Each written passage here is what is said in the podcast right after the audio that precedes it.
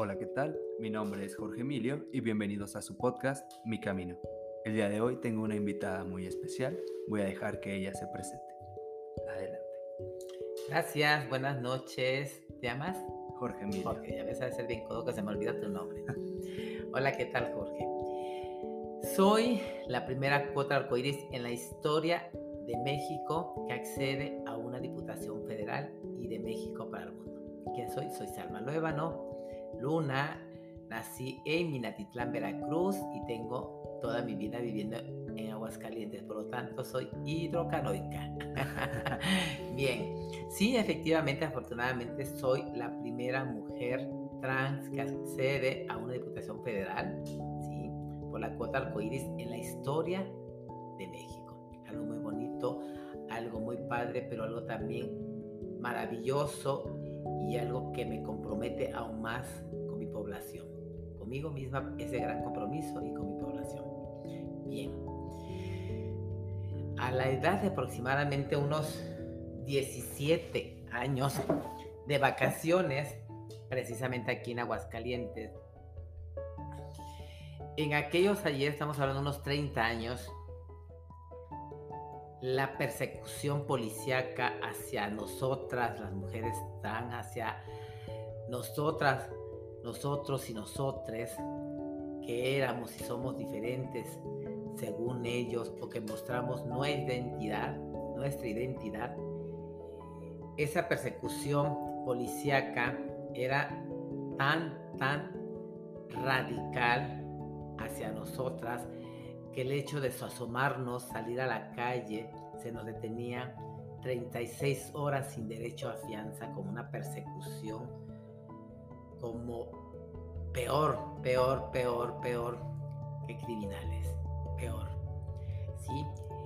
Esto, además de esa, esa, esas 36 horas sin derecho a fianza, justificaban que eran faltas a la moral o atentado al o sea, hasta dónde su, ignorancia, hasta dónde su, su falta de humanismo. en esas vacaciones voy a un centro comercial con dos amigas a dar la vuelta, a comparar algo, no recuerdo exactamente, tenía yo 17 años aproximadamente. De repente llegan patrullas por todos lados, era una, era una locura de patrullas y patrullas y patrullas cerrando este, las entradas y salidas de esa, de esa plaza aquí en la ciudad de Aguascalientes y de repente se bajan corriendo como locos, como si fueran como un cargamento, si fueran, no sé, algo, algo así como si, si, por la locura, la locura porque se bajaron no 10 ni 15 policías, era, era una cosa exagerada. Pues resulta que iban por nosotras, ¿sí?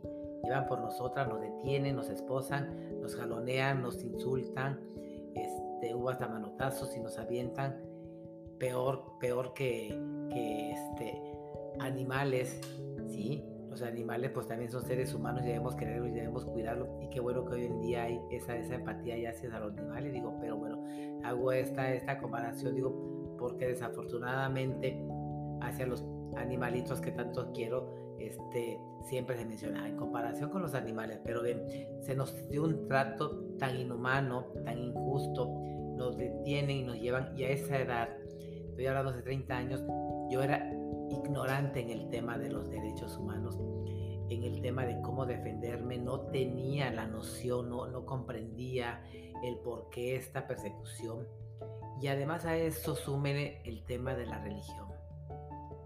Entonces, en el cual te dicen que, que si volteas para un lado ves ciertas cosas o que si tienes sexo o que si muestras tu identidad era pecado, entonces en mi cabeza llegó un momento a sentir esa, esa, esa culpa, el que si yo estaba bien, a lo mejor yo era la que estaba mal, estaba pecando y por eso pasaban esas cosas, pero de repente ese choque en, luchar y, decir, pues es que esta es mi identidad, soy mujer y no puedo reprimirla, no debo de reprimirla. Entonces, todos esos choques de mí provocaron muchas frustraciones, provocaron llantos, provocaron lo que era en mi cabeza que no entendía, no quería salir, me sentía mal este, conmigo misma, no comprender tantas, tantas cosas en ese momento. Y que esto, esto, esto que estoy mencionando, este, esta persecución y no, no, no entender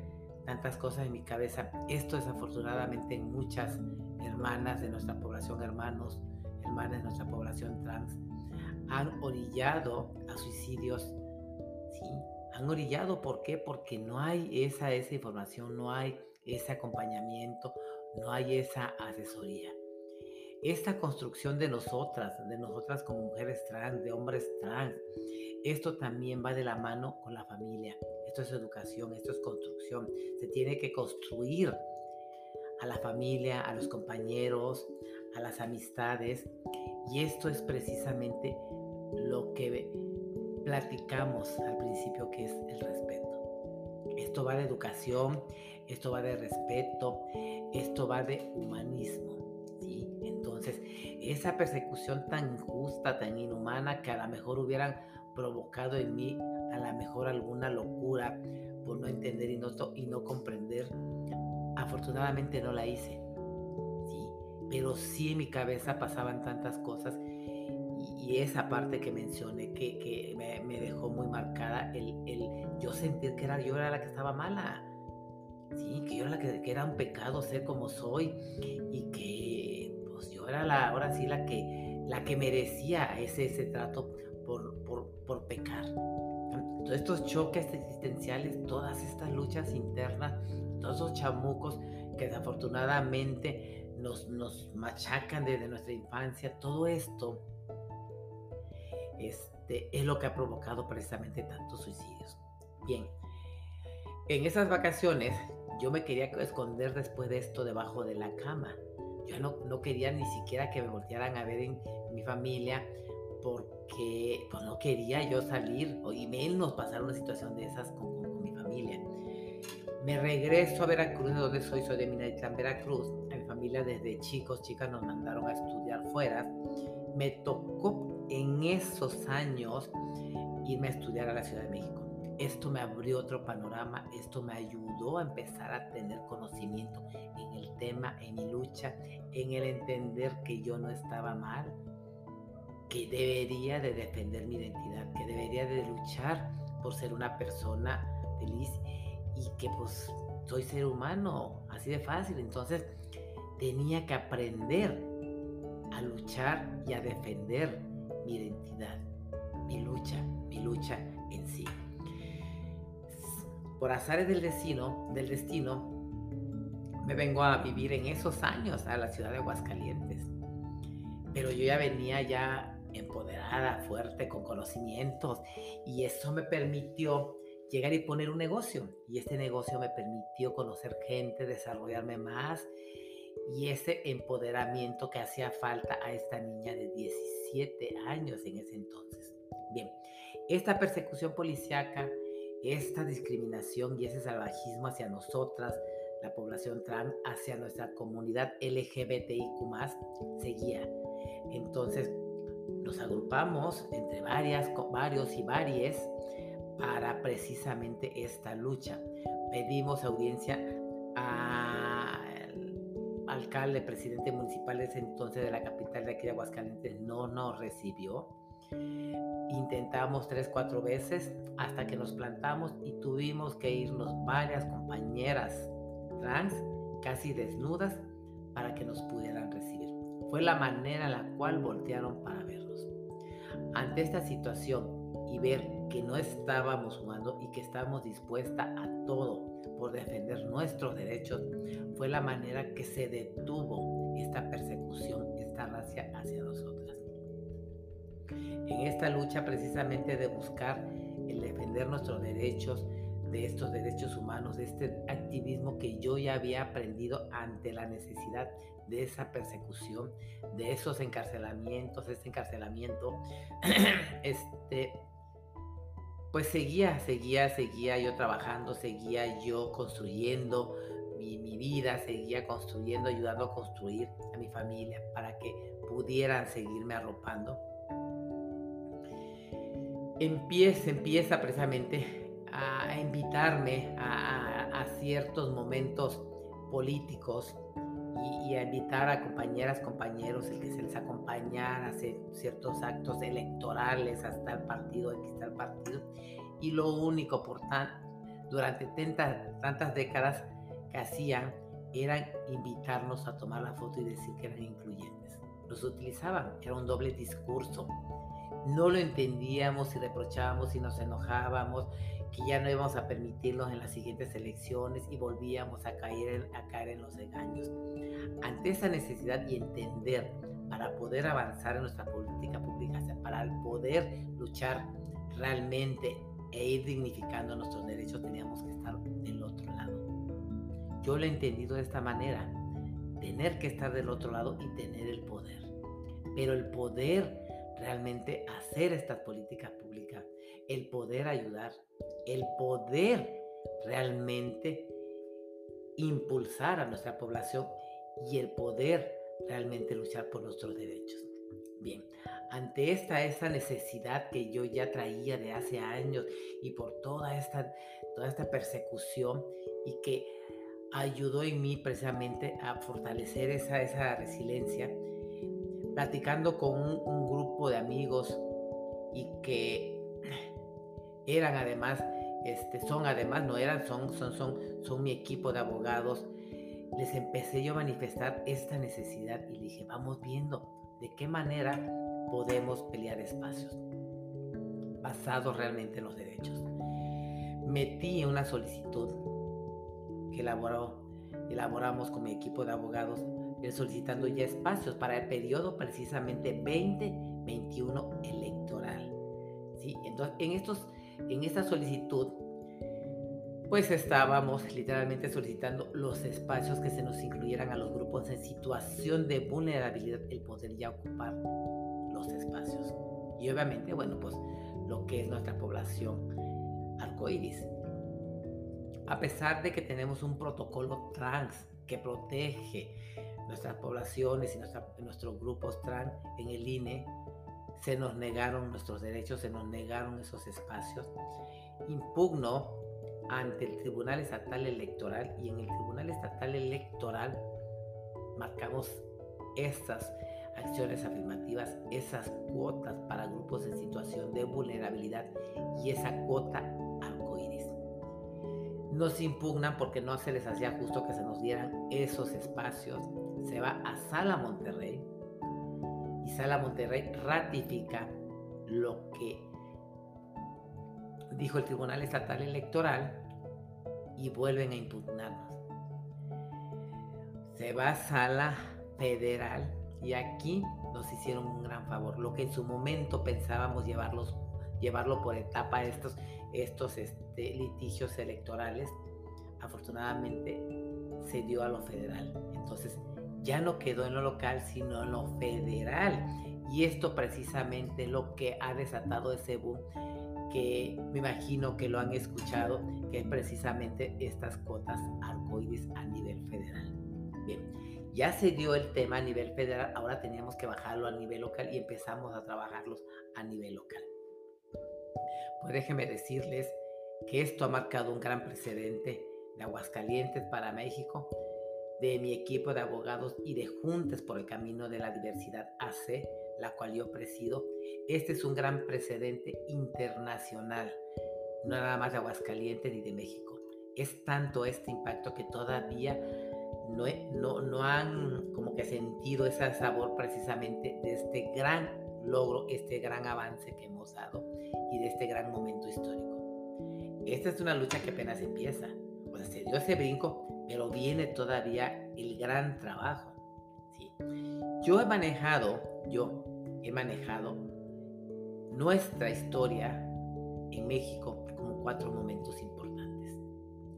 El primer momento es cuando se empiezan a visibilizar estos colectivos que yo en su momento gritaba y que necesitaba. Son los colectivos en la historia de México que empiezan a visibilizarse y lo de las primeras marchas o la primera marcha en los años 70. En los años 80 viene para mí el segundo momento, que es desafortunadamente este tema de la pandemia. este señalamiento hacia nuestra comunidad, hacia nuestra población LGBTIQ, ¿de cuál pandemia estoy hablando? De la pandemia del VIH-Sida.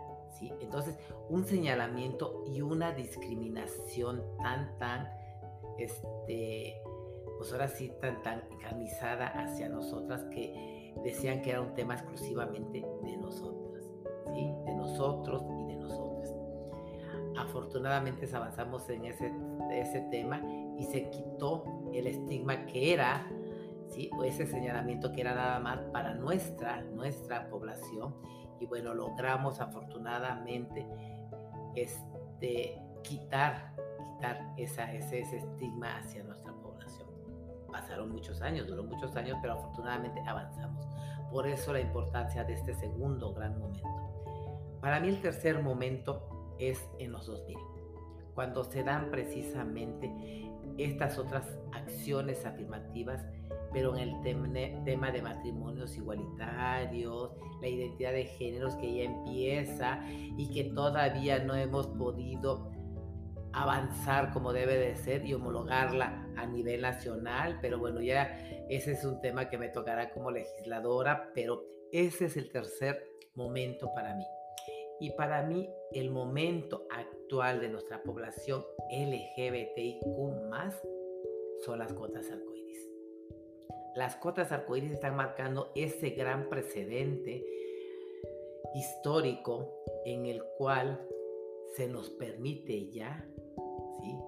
ese libre tránsito políticamente. Entonces, son momentos muy importantes, son momentos que se deben de señalar, y que los estoy señalando y en el cual me honro de ser parte de, esos, de ese momento, de ser parte, de, de ser promovente de esas acciones afirmativas, de esas cuotas arcoíris y de ser también, como lo mencioné al principio, la primera mujer trans que accede a una diputación federal por el tema de estas acciones que son cuotas arcoíris a nivel nacional en la historia de México y a nivel internacional, porque no hay ningún otro país que tenga acciones afirmativas en cuotas arcoíris. Entonces, bueno, pues son, son logros, son logros de lucha, son logros de resiliencia, son logros que, que es esto algo que, que, he ido sembrando y que este momento se está, se está cosechando y está beneficiando no, no, más, no nada más a las cuotas arcoíris a nuestra población LGBTQ sino luché para que fuera para los grupos en situación de vulnerabilidad. Ya habían acciones afirmativas, ya habían cuotas para ciertos grupos en situación de vulnerabilidad, pero afortunadamente con todas estas acciones se aumentaron los espacios, aumentaron las cuotas para estos grupos y además, bueno, también con mi equipo trabajándolo, logramos el reconocimiento de lo no binario. ¿Qué es lo no binario? aquella persona o persone que no se identifica ni como hombre ni como mujer, que es lo binario. Lo binario es hombre o mujer. Entonces hay personas, personas que no se identifican ni como hombre ni como mujer. Es lo no binario que ha existido, pero que jurídicamente no existía. Hoy en día, afortunadamente con este trabajo, con esta lucha, ya hay ese reconocimiento jurídico, porque como lo como en el, en el derecho, lo que no está escrito no existe. Y jurídicamente no existía, aunque aquí estuviera. Pero hoy tenemos ya esos grandes logros y por eso son momentos históricos, por eso son momentos importantes para este gran avance. Afortunadamente, gracias a la cuota arcoíris, ya hay, ya va a haber, porque ya dentro de poco entramos, pero ya hay, se podría decir con ese optimismo, regidurías arcoíris, diputaciones locales arcoíris, pues bueno, qué decir, la Diputación Arcoíris, la que voy gracias a también en gran parte porque mi partido me consideró y le cual estoy muy agradecida a mi partido Moreno para hacer yo esa acción afirmativa. Entonces, pues ya vamos a ocupar más personas los que a lo mejor yo creo que éramos o, pensábamos que a lo mejor en 20, 30 años se hubieran logrado y que afortunadamente se lograron en este momento tan histórico tan histórico para mi partido Morena, tan histórico para mi presidente. Entonces, pues son logros, son satisfacciones, son sueños, son realidades, son hechos y también grandes compromisos para realmente luchar precisamente por esa, esa, esa cuota arcoíris. Bueno, primero que nada, felicitarte por esta, este gran logro de las cuotas arcoíris que nos mencionas. Mm, son cosas como pues nuevas para todos, como lo mencionas, para todo el país, incluso es una noticia internacional como nos contabas ahorita.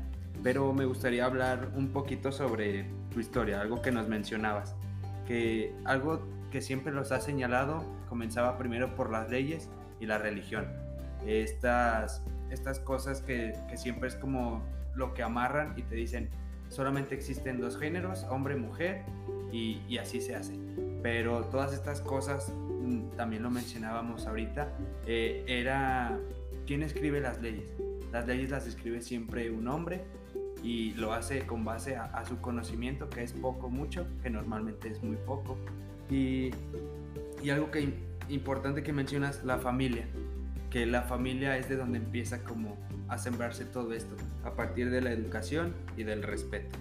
Entonces, para todos nuestros oyentes, eh, lo, lo, más importante para la familia, que quiero que lo empecemos como desde casa, es educando y respetando, porque a partir del conocimiento es de donde empieza a florecer todo esto, todos estos logros que tú, que tú ejerces, desde que vienes vas a México, empiezas a conocer todas estas, estas cosas, leyes, sabes cómo defenderte, vienes aquí a Aguascalientes y, traes todo tu conocimiento y a partir de ahí empieza como este boom, digamos que en Aguascalientes, a partir de, de todo esto que empiezas a hacer. Eh, mencionas algo importante que es visibilizar.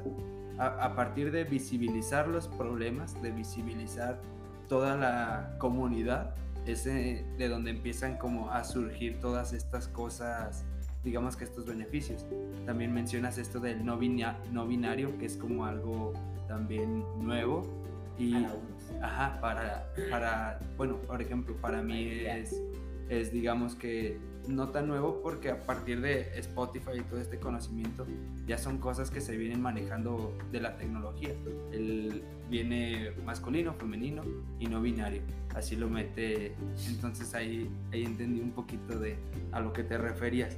Pero a partir de visibilizarlos es, es la manera de comenzar a reconocer que, que no son diferentes a nosotros. O sea, totalmente todos somos iguales, son humanos y la cuestión de leyes que son escritas hace mucho tiempo que tienen que empezar a cambiarse y, como mencionas, el trabajo empieza ahora para ti.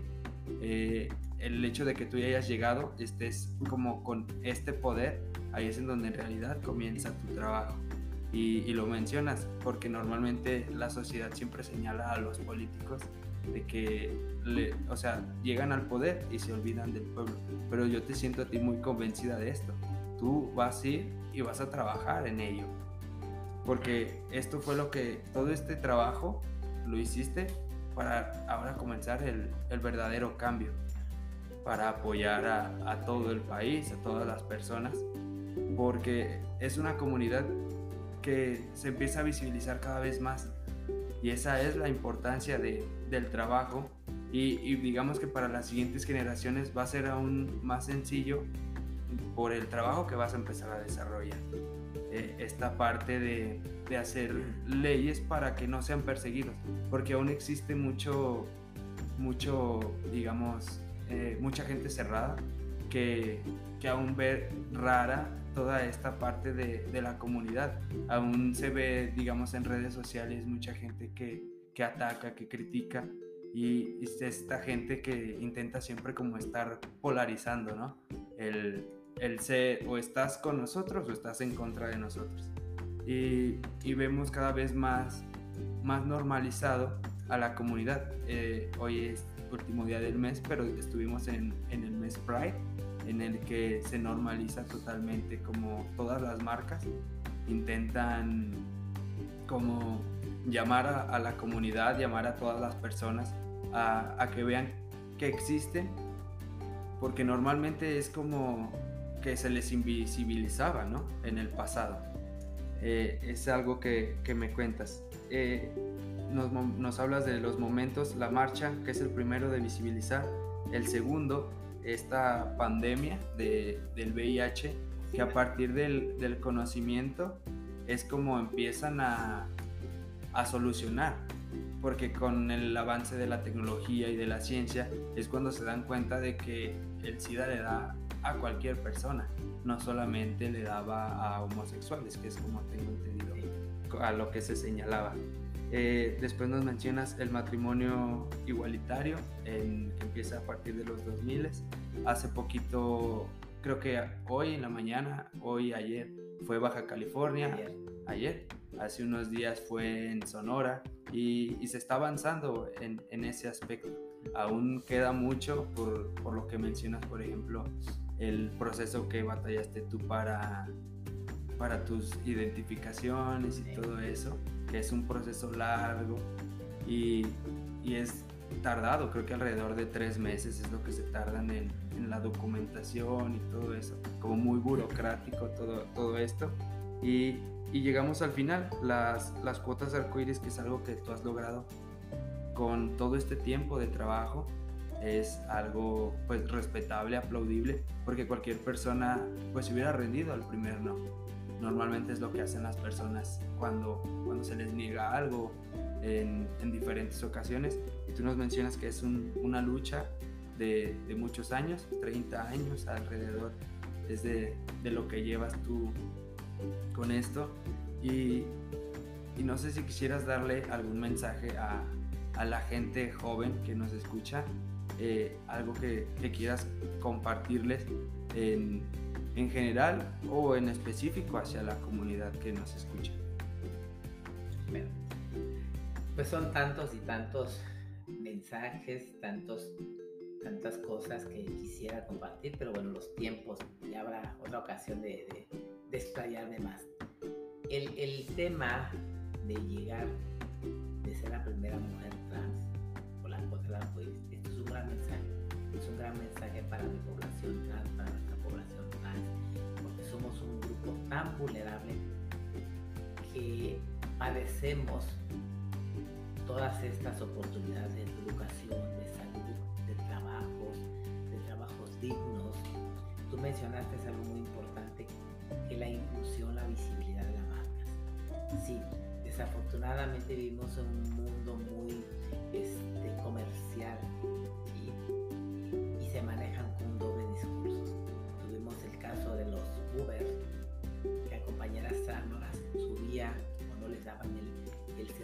entonces, pues, ¿de qué se trata? Por vender y desafortunadamente así es. Hay muchas empresas que trabajan con esta manera de inclusión, pero al momento de darle trabajo a una compañera trans o un compañero trans, hay mucho que, por hacer, falta mucha educación, falta mucha construcción. Por eso manejo mucho lo que es la educación, el respeto, la visibilidad. La visibilidad nos permite precisamente decir que ahí estamos. El no visibilizar algo, una situación, una persona, pues si no visibilizamos, no vemos, no sabemos. O una problemática, en el caso del tema de los crímenes de odio. Si no tenemos la cultura de denunciar, si no visibilizamos las autoridades, pues dicen, se lavan las manos y dicen tan fácilmente, no es tan fuerte, no hay tantos casos, por lo tanto no hay que darle interés. Primero, por la ignorancia, y la ignorancia da, en muchos casos, da miedo, ¿sí? de ese temor. Y aparte precisamente estos temas tan, tan tontos que se ponen a legislar con el rosario, con escapulario, cuando deben de ver por todas, todos y todos como seres humanos. Y todo ese tipo de señalamientos es lo que no ha permitido el seguir avanzando en la lucha de nuestros derechos, pero que ya estamos aquí precisamente para visibilizar, para señalar y para denunciar. En mi caso, señalaba que las autoridades, que los legisladores, ahora me va a tocar ser legisladora y, estoy consciente de todo el trabajo que traigo. Tan es así que yo no me estoy esperando a llegar al día primero. Yo ya tengo un trabajo de años, una lucha de años Y de ahorita ya estoy empezando a recorrer estados para precisamente encabezar causas, el escuchar.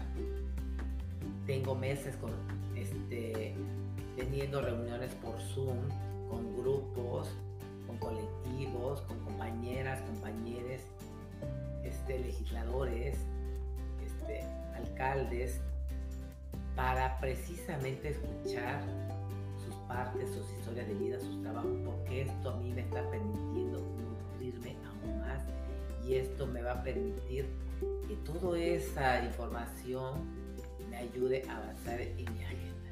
Entonces, yo no me estoy esperando el día primero, o sea, mi compromiso es a más del 100, porque soy la mujer que, que va por la cuota arcoíris, porque lo he vivido, lo he padecido, he tenido esos encarcelamientos, esas, esas, esas persecuciones, esta discriminación, estos llantos que viví en su momento y que, y que no quería ni salir de casa y que pensaba yo su momento que yo era la que estaba mal, que yo era la que estaba equivocada y es todo lo contrario.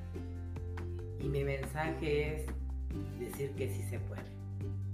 ¿Quién hubiera pensado que una mujer trans en este momento y que vamos dos, afortunadamente, pudiéramos llegar a ser legisladoras federales?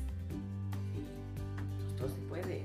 Esto para mí es un gran mensaje para mi población trans y decirles, sí podemos, hay que luchar. ¿Por qué? Porque nuestra población trans no llegamos ni siquiera a los 35 años porque nos están matando por falta de oportunidades. En México tenemos una estadística de vida de, 75, de 70 a 75 años y nosotras no llegamos ni siquiera a los 35.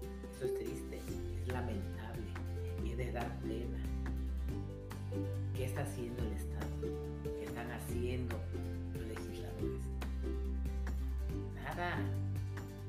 Entonces, tiene un gran trabajo en el cual como ya como legisladora voy a tener que empezar a rascar, a rascar, a rascar y empezar a trabajar todas estas leyes para precisamente dar eso transversal que es educación con trabajo, trabajo con educación, educación con salud, salud con educación, es todo. En la Agenda 2030 de las Naciones Unidas, sus 17 puntos, todos son transversales y en todos entramos. Entonces es un gran trabajo, es una gran lucha. Y yo llevo esta, esta, esta dinámica de, ir avanzando, ¿de qué manera? Haciendo foros, ¿sí? cabildeando, informando. El informar te da conocimiento, te da poder. Y a la gente que se informa, las personas que se informan o personas que se informan, se dan cuenta porque lo estás visibilizando y despierta una sensibilidad va quitando todos esos estigmas, va quitando todas esas marañas que nos han estado metiendo y metiendo y que porque somos pecadoras y porque somos de lo peor y porque somos peor que lo peor. Entonces, no es así, somos seres humanos. Y tú que me escuchas y que estés pasando por una situación parecida o similar, no te avergüences no te avergüences, al contrario, lucha por lo que quieres, ser feliz. Sé feliz, sé feliz y vive tu vida como tú quieras vivirla sin afectar al tercero. Pero vive y lucha por ese sueño, por esa identidad que tú llevas dentro y que esa identidad que tú quieres manifestar y quieres quitarse a todo el mundo. Y sé feliz. Con cariño, con respeto, con educación, con formación eso nos permite el seguir avanzando y eso nos permite seguirnos construyendo y eso nos permite empoderarnos y, ayudar a construir a nuestros padres, a nuestros hermanos, para que ellos también puedan entender porque esto es una lucha colectiva. Y, y con este colectivismo es como realmente vamos a poder avanzar. Entonces, no se arrepienta, no se avergüence, luche por lo que quiere. Esta es la prueba llegar a ser, sí, diputada federal, legisladora, y eso, ese gran ejemplo demuestra que podemos y por qué no podemos. Muy bien, muchas gracias por, por ese gran consejo. Este, el, no rendirse, el seguir luchando, es, pues, viene de un ejemplo de años de trabajo, un, mucho tiempo de, estar estudiando, de estar, pues, picando piedra, porque siempre ante esta sociedad, bueno, México se, es un, un país como, pues, que siempre está señalando a las minorías, entonces es estar como nadando contra corriente y estás logrando hacer la diferencia con, con todo esto en el país. Entonces, pues, muchas felicidades y muchas gracias por estar el día de hoy aquí. Es, es, es un honor el, el, poder tenerte aquí. Muchas gracias por, por, brindarnos este espacio. Y pues felicitarte por, por tanta lucha, por, por, no rendirte, porque como te menciono, el, el país este, siempre está asesinando a, a todo el mundo. Eh, tenemos estas estadísticas, bueno, yo sabía que se mata un homosexual cada dos días, entonces es estar sobreviviendo, ya más que viviendo. Entonces esperemos que con el tiempo, con el conocimiento y con todo esto que señalas que, que, que vas a poder empezar ya como a hacer pasos más grandes, más firmes sobre el país, que se vayan reconociendo los derechos de todos y vernos a todos dentro de una misma sociedad como, como iguales. Incluyentes. Más, más incluyentes. Así es, incluyentes. Bueno, pues esto es todo por el día de hoy. Gracias por escucharnos. Mi nombre es Jorge Emilio.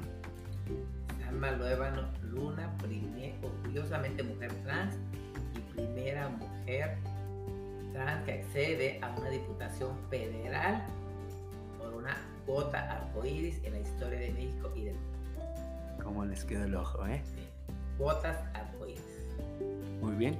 Eh, seguiremos escuchando de ti en, en, todos lados porque esto es un, un gran paso.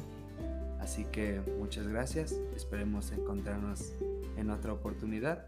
Gracias a ustedes por escucharnos y esto fue Mi Camino. Muy bien chicos.